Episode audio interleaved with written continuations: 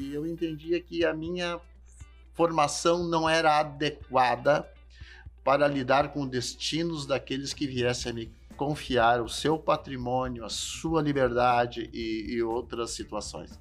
Então eu me senti, uh, digamos, não competente para vir a exercer o direito pela maneira que eu fiz. Eu morava em Porto Alegre, desempenhava minha atividade empresarial em Tramandaí e estudava na PUC. Então eu saía às 6 e 15 da manhã de Porto Alegre, saía às 17 horas de Tramandaí e ia direto para a PUC. Chegava em casa às 11 e meia, meia-noite. Então eh, foi muito conturbado. Que atividade era essa?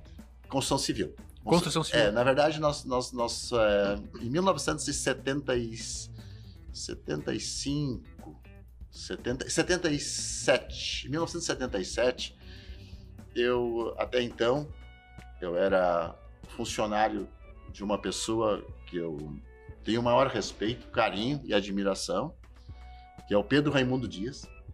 Pedro Raimundo Dias, eu era funcionário da loja deles, que não era só loja, na verdade eles também desempenhavam atividade de instalação elétrica, estação hidráulica, os grandes empreendimentos, Hotel Laje Pedra, o, o, depois o Continental, que não tem mais esse nome, muitas indústrias do Vale do Paranhama, eles faziam as eletrificações. Na verdade, era uma empresa, ela, ela, ela tinha a função, no primeiro momento, loja de material elétrico e hidráulico. Mas o, o, o, eles eram muito competentes e muito atuantes na instalação elétrica e hidráulica. Inclusive, tiveram vários funcionários, eles eram, eles eram, eles eram brilhantes e competentes. E, então, a, até este ano, eu era funcionário da, da Serafim Dias e Filhos Limitada. E quando eu recebi uma proposta irrecusável de, de me ausentar da cidade. E eu fiz uma avaliação profunda naquele momento, principalmente na, em virtude da condição dos meus pais.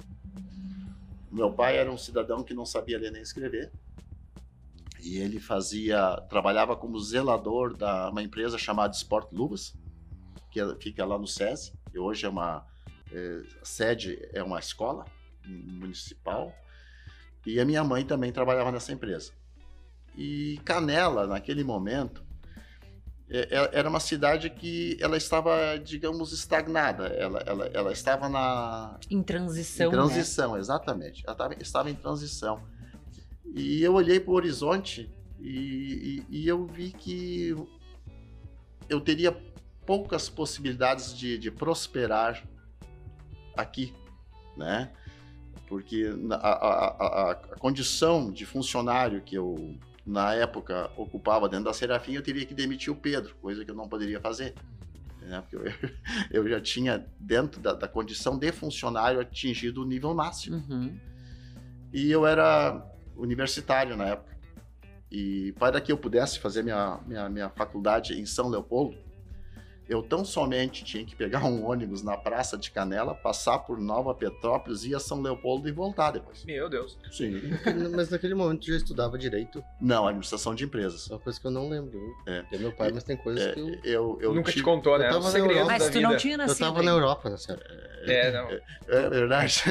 Eu tive o privilégio de ser companheiro de ônibus da Marta Rossi. Ele já se tor... Ali a gente já percebia que ela seria um expoente. Né? A Marta era, era o que? Já tinha um. Ela era estudante Trabalho. na Unicinos também.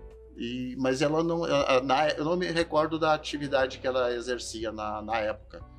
Não, não, sei, mas a gente era colega, ela era, ela era uma moça é, diferente, né? Uhum. Como na verdade ela mostrou ao longo da sua carreira, né? E, então a gente aprende, a gente, ali a gente começa a aprender. A gente começa aprendendo as duas horas de, de ônibus, né? A gente sabe, né? É, as horas de ônibus. colegas de ônibus aqui, a gente que- sabe que a gente aprende bastante coisa Se nesse aquele tempo. ônibus falasse, né, Paulo? Pro bem e pro mal, né? Mas enfim. Então, Vamos gente- trocar, vamos voltar pro entrevistado, por favor. Então essa foi a, digamos, aí eu recebi essa, essa proposta, né, de, de ir embora. É, em primeiro lugar o salário, né, era, eles me ofereciam cinco vezes o que eu ganhava na época aqui, mais a moradia e mais transporte para a universidade com um dos diretores. Te davam as condições que tu precisava Ex- estudar, trabalhar e Exatamente. evoluir, né, na carreira. Não, e também eu, eu, eu, eu, eu fui descobrindo ao, ao longo da minha vida, né, que eu era inquieto, né, e eu não sabia que eu era inquieto. Mas eu estava acomodado numa situação porque era aquilo que eu tinha no momento para fazer e eu me empenhava ao máximo. E talvez até pela condição dos meus pais, que eu sentia que meus pais tinham uma dependência em relação a mim. Não era, não é a dependência financeira, não, é a dependência afetiva. É, em 1970 houve uma, um acidente familiar marcante eh, que definitivamente marcou os meus pais. E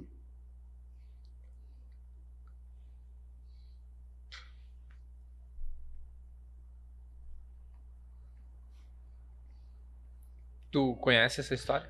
eu Foi- perdi meu é. irmão. O, o- o Joãozinho, né? Meu tio, eu não conheci meu tio. Ele, ele tava num evento com os amigos, eu acho que era um jogo de, de futebol, né? Sim. E um almoço, aquelas coisas que a gente faz. um- E ele foi nadar no, no rio. E ele teve uma congestão. E os amigos levaram ele até a porta da casa já sem vida. né? Então foi ali, ali, o- o- ao meu ver, até hoje como psicólogo, né? não que a gente não analise família, mas não é isso. Foi um divisor de águas daquele contexto familiar, porque a- o conceito de família ele se rompeu com a perda de uma pessoa fora da ordem cronológica, né? Quando tu perde um filho, tu tá rompendo uma ordem cronológica, isso é um evento traumático uma família. E aí tu acaba depositando no filho que resta tudo que também estava dividido em, em dois. Então, Uhum. aquele evento foi um evento que com certeza modificou muita coisa. E essa sensação de dependência, inclusive, deve ter aumentado. né? E daí eu entendi que eu teria que fazer tudo que tivesse ao meu alcance. E eu aceitei a proposta e fui embora. Tu tinha 13 anos, né, quando o Joãozinho faleceu? 12. 12. E ele tinha 17. Nós tínhamos 5 anos de diferença. E, na verdade, destruiu meus pais. E o pai adoeceu, veio ao óbito depois, jovem ainda, pouco mais de 50 anos. E a mãe hoje tem 94 anos. né?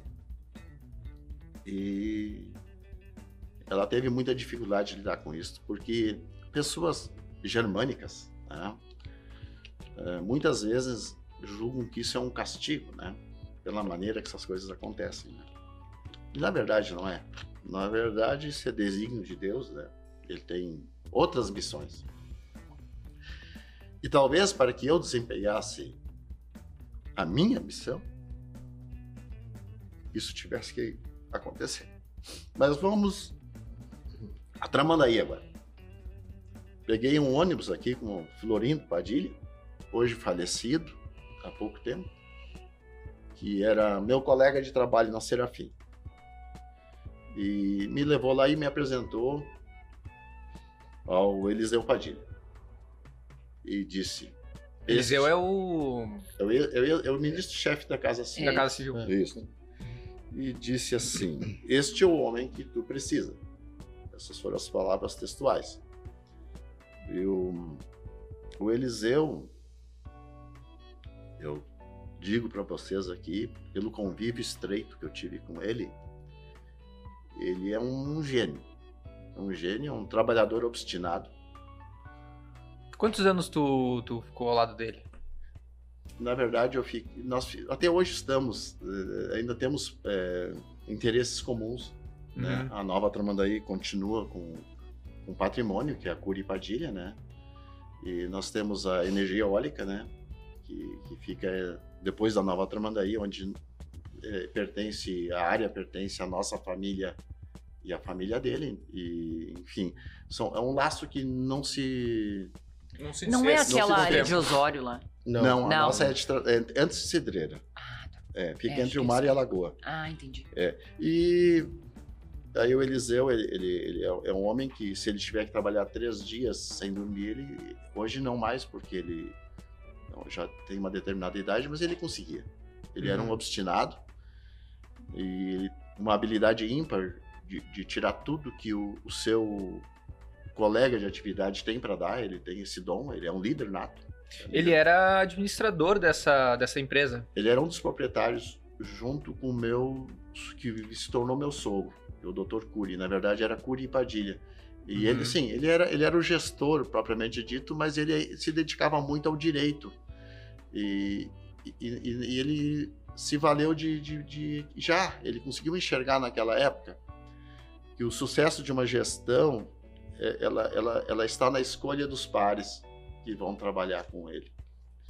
Então ele tinha o irmão dele, o João Padilha, o- por parte do meu sogro tem meu, meu concunhado, e com o padre Antônio Rodrigues, que ele era o diretor comercial, o João era o diretor administrativo e financeiro, e o doutor Cury e o doutor Eliseu eram os, os líderes maiores. Era- Ambos advogados. ambos advogados. Eram aqueles que se reuniam aos sábados com a, com a equipe de trabalho e cobravam um relatório e colocavam eh, o que gostariam que fosse feito e os resultados que eram para ser obtidos.